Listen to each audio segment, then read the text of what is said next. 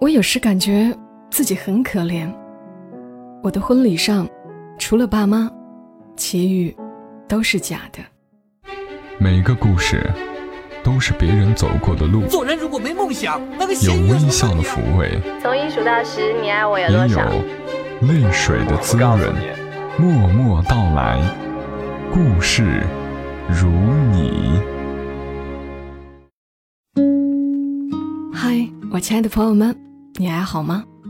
这里是在喜马拉雅独家播出的《默默到来》，我是小莫，和你来聊聊我们平常人身上所发生的故事。昨天晚上因为有一点小意外，没有来得及上传节目，今天补录一期。今晚要和你分享的这个故事呢，很适合那些大龄未婚、被催婚的人，以及他们的父母来听。当然，我这种已婚人士也很有感触。故事来自于全民故事计划，是全民故事计划的第三百九十七个故事。故事的作者马小玲。故事的主人公说：“我叫梁希达。”一九九一年生，辽宁抚顺人。高考失利后，我在爸妈的支持下去日本留学。二零一四年大学毕业后，我一直找不到工作。在中国师兄师姐的照顾下，辗转干些杂活。有时去这家餐馆当个跑堂，有时去那家公社当个临时助理。二零一七年一月，我回国过春节，期间参加了高中同学聚会。曾经的同学，如今大多成了被职场和家庭压得喘不过气的中年人。有个年近三十还孤身一人的女同学，简直要被爸妈和各路亲戚催婚催得怀疑人生，在聚会上苦水连连。甚至求我介绍日本小伙相亲，哪怕彼此看不上，能相处一段时间应付应付也好。同学们的难处，让我看到了商机。日本人的等级观念强，家庭观念淡薄，脸皮薄，好面子。这些让很多日本人在面对职场或家庭的窘境时，不懂得怎样去表达自己。上司做错了事情，拉不下脸跟下属道歉；孤寡老人不好意思麻烦儿女来陪伴自己。基于这些需求，日本在二零一五年左右兴起了一项租人业务，类似于演艺圈的经纪公司，员工们有过各行各业的经历，十八岁以上的老中青全都有，充分满足客户的需求。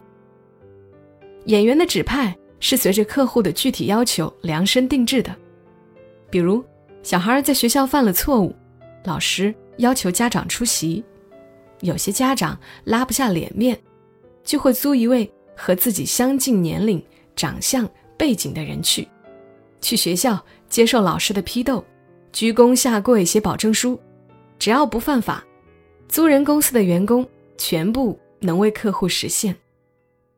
我曾在其中的一家公司客串过葬礼上逝者家属的亲友团，以显示逝者家属人丁兴旺。周围也有朋友雇佣过居酒屋陪聊，同我讲过租人的程序和花费，所以我对这类业务的运行也算有比较多的了解。既然日本有这样的业务，我为什么不能把它带回国内呢？现在。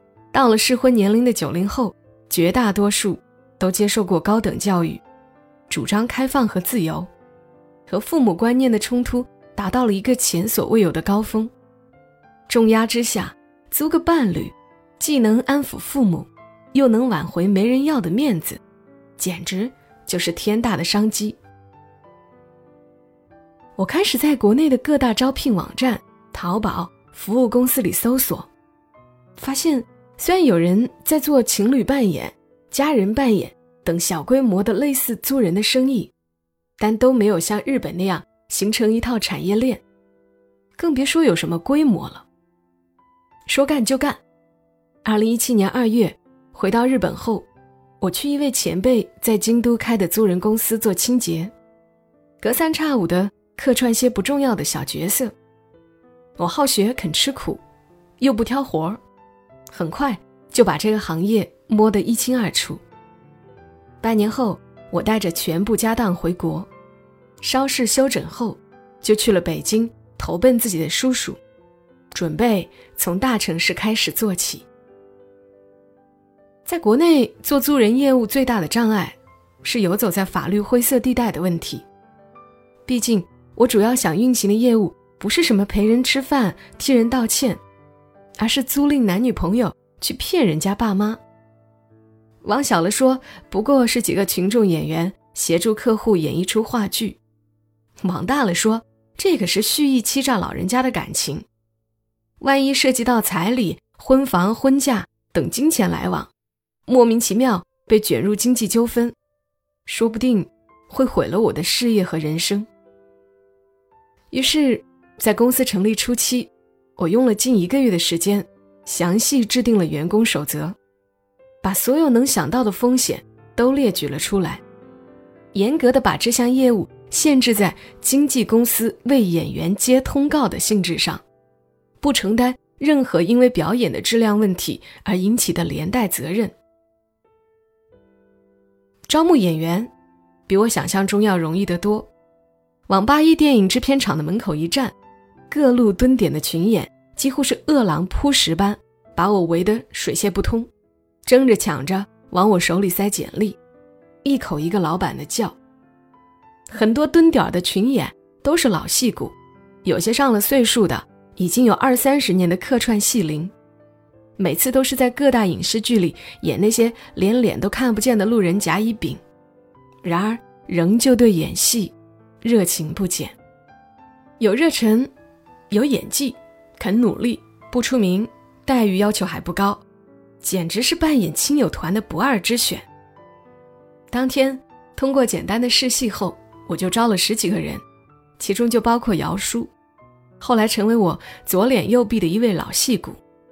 姚叔今年六十出头，但精神矍铄，看起来只有五十。姚叔家底丰厚，北京三套房，出来在电影厂蹲点，完全是为了圆自己的演员梦。他曾经在电视剧《亮剑》里演过一个拿枪扫射的士兵甲，听说还有两三秒的镜头。姚叔这样年纪的人，最适合演公公或者老丈人。他饰演男方的父亲时。无比热情地拉着亲家的手，说自己家的孩子眼光好，娶了个这么优秀的儿媳妇，情到深处，眼角还泛着泪花，让台下关系的其他群演们无不动容。演员资金到位，接下来就等剧本上门。正式接单前，我联系了在同学聚会上恨嫁的那个女同学。本意是想问问是否需要我找人假扮一下她的男朋友，顺便我也给演员们练练手。没想到她一口答应，还假扮个什么呀？男朋友和公婆直接上吧！我爸妈都说了，我要是再不带个男朋友回家，就是大逆不道、白眼狼，对不起祖宗十八代，他们要死不瞑目了。开业以来接的第一单，我和各位员工都很重视。我们特意坐动车去抚顺和我的那个同学面谈，交换一些基本信息，谨防穿帮。我同学是个比较独立的女生，当年考大学时想远离东北，考个南方学校和心理学专业，结果报志愿时被父母硬生生压了下来，从中山大学的心理学系改成了辽宁师范大学的小学教育专业。哪怕浪费了很多分，也在所不惜，一定要让女儿留在身边，学一份稳定的专业，将来毕业好嫁人。按照他对爸妈的了解，他们最希望有个公务员女婿，稳定体制内，而且必须是东北的。然而，公务员这个职业是很容易穿帮的，没编制的人家瞧不上，有编制的上网一查就能查到。如果在东北工作，今后又免不了常见面。我们都不想把这条服务的战线拖得那么长。最终确立的方案是：北京小伙正在自主创业，父母以前是大学俄语老师，现定居在俄罗斯，人帅有才有潜力，但是太忙，没有时间多见面。但是深爱您的女儿，等事业有了起色，就考虑成家。第一次见面，我们就准备带着男方父母全员出场，我则作为男方的表弟。友情客串，就说这门相亲是我，他们女儿的高中同学，牵线结识的，知根知底。二零一七年九月底的一个周末，我们男方亲友团带着礼品登门拜访女方一家。老两口从未体会过见亲家，我们礼品多，面子足，两位老人家乐得合不拢嘴。两方对话的内容都在我的预料之中。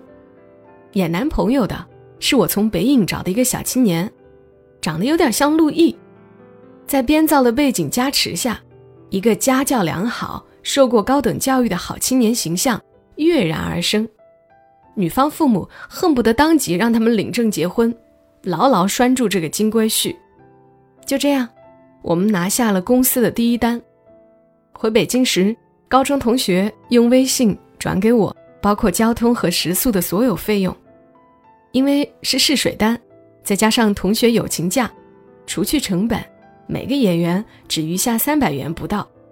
但我们都很高兴，靠着朋友间的相互推荐、群内转发和一些招聘网站上的广告，公司业务以良好势头发展着。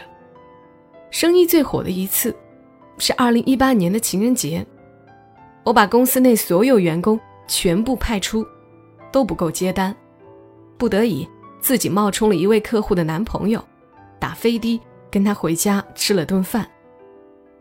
他们中有的是签一次性合同，露脸一次即可；有些签的是长久关系，直至结婚的合同。遇到这样的情况，我就派出公司的常驻演员，提前安排好人家的档期，从学历、工作、家庭背景。财务状况等，全方位包装，定期去老丈人或公婆家里报道。到了结婚的那天，我还得叫人扮演新郎的亲友团和伴郎团，只要钱到位，服务一条龙。开业近两年，我们的业务慢慢拓展到装下属、陪客户喝奶茶，以缓解其工作压力；扮演单亲妈妈家庭里的男主人，去幼儿园开家长会。扮演富二代陪客户开 party，并拍照发朋友圈等等。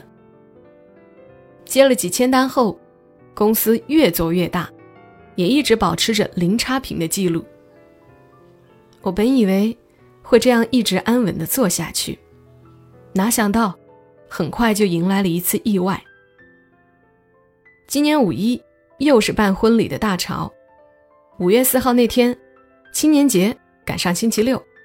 我同时接到四单婚宴，一个结婚，三个订婚，客户有男有女，都是故人应付自家爸妈和亲戚，其中有两个是长约，从男女朋友关系确定开始，由青年演员和对应的爸妈一路跟下来。此次到了订婚，自然还是得原班演员去。剩下两单，一个结婚，一个订婚，客户那边都是从来。没见过亲家，结婚的这单在早上十点，客户是女孩子，我们出新郎、新郎父母及伴郎团，在北京大兴区的一家酒店订婚的这个是在晚上七点，客户是男士，我们出准新娘及女方父母，也是北京大兴的一家酒店。我看着这两单位置近，又在同一天，干脆就都交给姚叔去做。省得跑腿，顺便一天的饭钱也省了。由于这次派的都是跟了我近两年的老戏骨们，他们彼此合作的非常纯熟，且五一假期那几天大家分身乏术，同时身兼好几个角色，事先便没有聚在一起开会。我只是给两对准公婆和准丈人丈母娘分别建了微信群，把提前沟通好的双方情况、背景安排、酒席讲话稿等等，各打包了一个文件夹，发送给两个群里。除了接单、安排任务，我还要充当编剧，给各个演员写稿，每天只能睡两三个小时。直到五月三号那天晚上，我才算把次日的这两单演讲稿完全搞定。这两个客户，一男一女，都姓陆。我电脑桌面上的文件夹都是以目的加姓来命名的，所以婚宴的那个叫婚加陆一，订婚的那个叫婚加陆二。我一心想着，忙完最后一天就能好好补觉了。结果眼一花，手一抖，把结婚的文件发到了订婚的那里，订婚的文件发到了结婚的那里。那时，我并未发现自己的错误。五月四号，婚宴在十点开始，男方亲友团们在八点左右就聚在了酒店。在正式演出前，彼此要熟悉对方的身份，可左等右等，没见到姚叔的身影。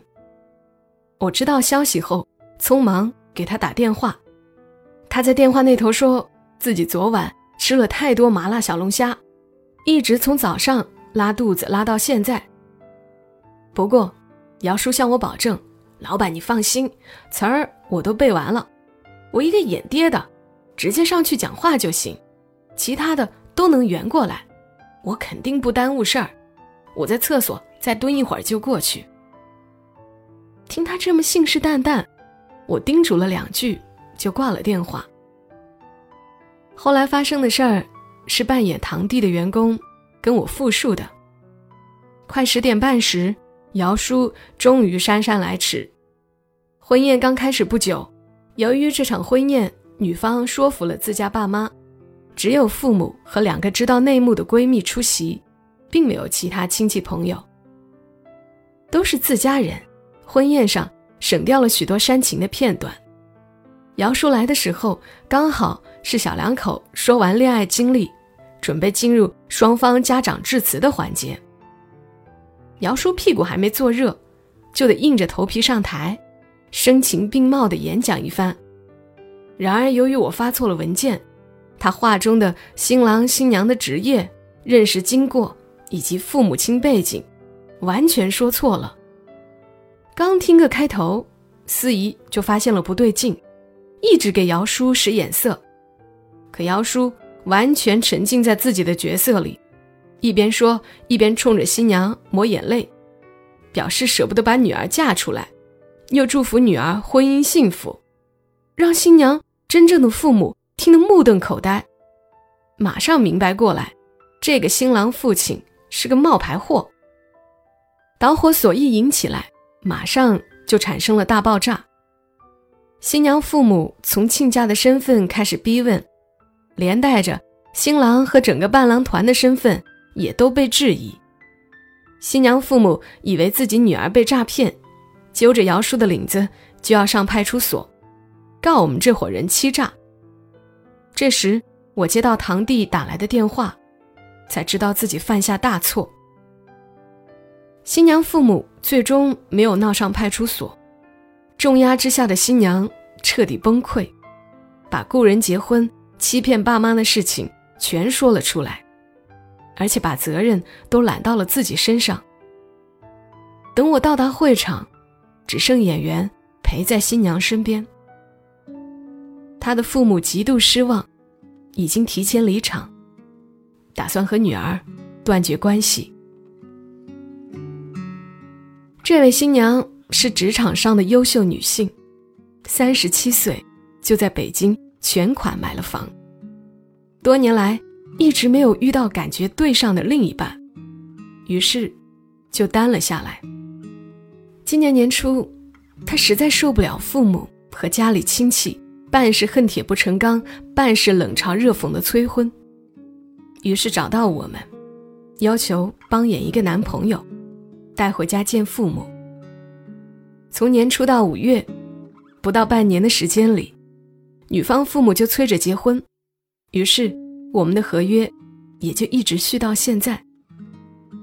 我既愧疚又害怕，赶忙承担责任，表示愿意赔偿他的损失。陆小姐摇了摇头，没有说话。临走时，她对我和扮演她未婚夫的小伙子说：“跟你们演了这么长时间，我心里的压力还是没有减轻。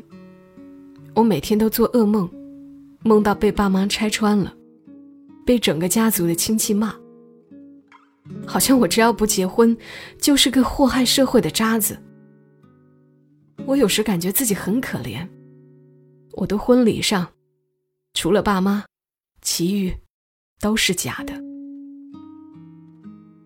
后来，我把陆小姐半年前支付过的所有费用一股脑微信转了回去，可她没有收。我辗转打听到她的支付宝，把钱转了过去。隔天，她又转回给我，说这笔钱就当是谢谢陪他演了半年戏的所有演员们。好了，以上就是今天的故事。前天在全民故事计划上看到这个故事，马上就想着要和你们分享出来。真的很感谢全民故事计划这个平台，让我们看到了很多我们以前都未曾了解过的事情。租人的商机背后是青年们的无奈，也是父母的可悲。我记得我曾经就有朋友跟我说过。他说：“他爸妈要是再催婚，他就找个人真的结婚，结了就离，也许就不会催了。”希望这期节目能让催婚变得少一点今晚节目就陪伴你们到这儿，我们下期声音再会。小莫在深圳，和你说晚安。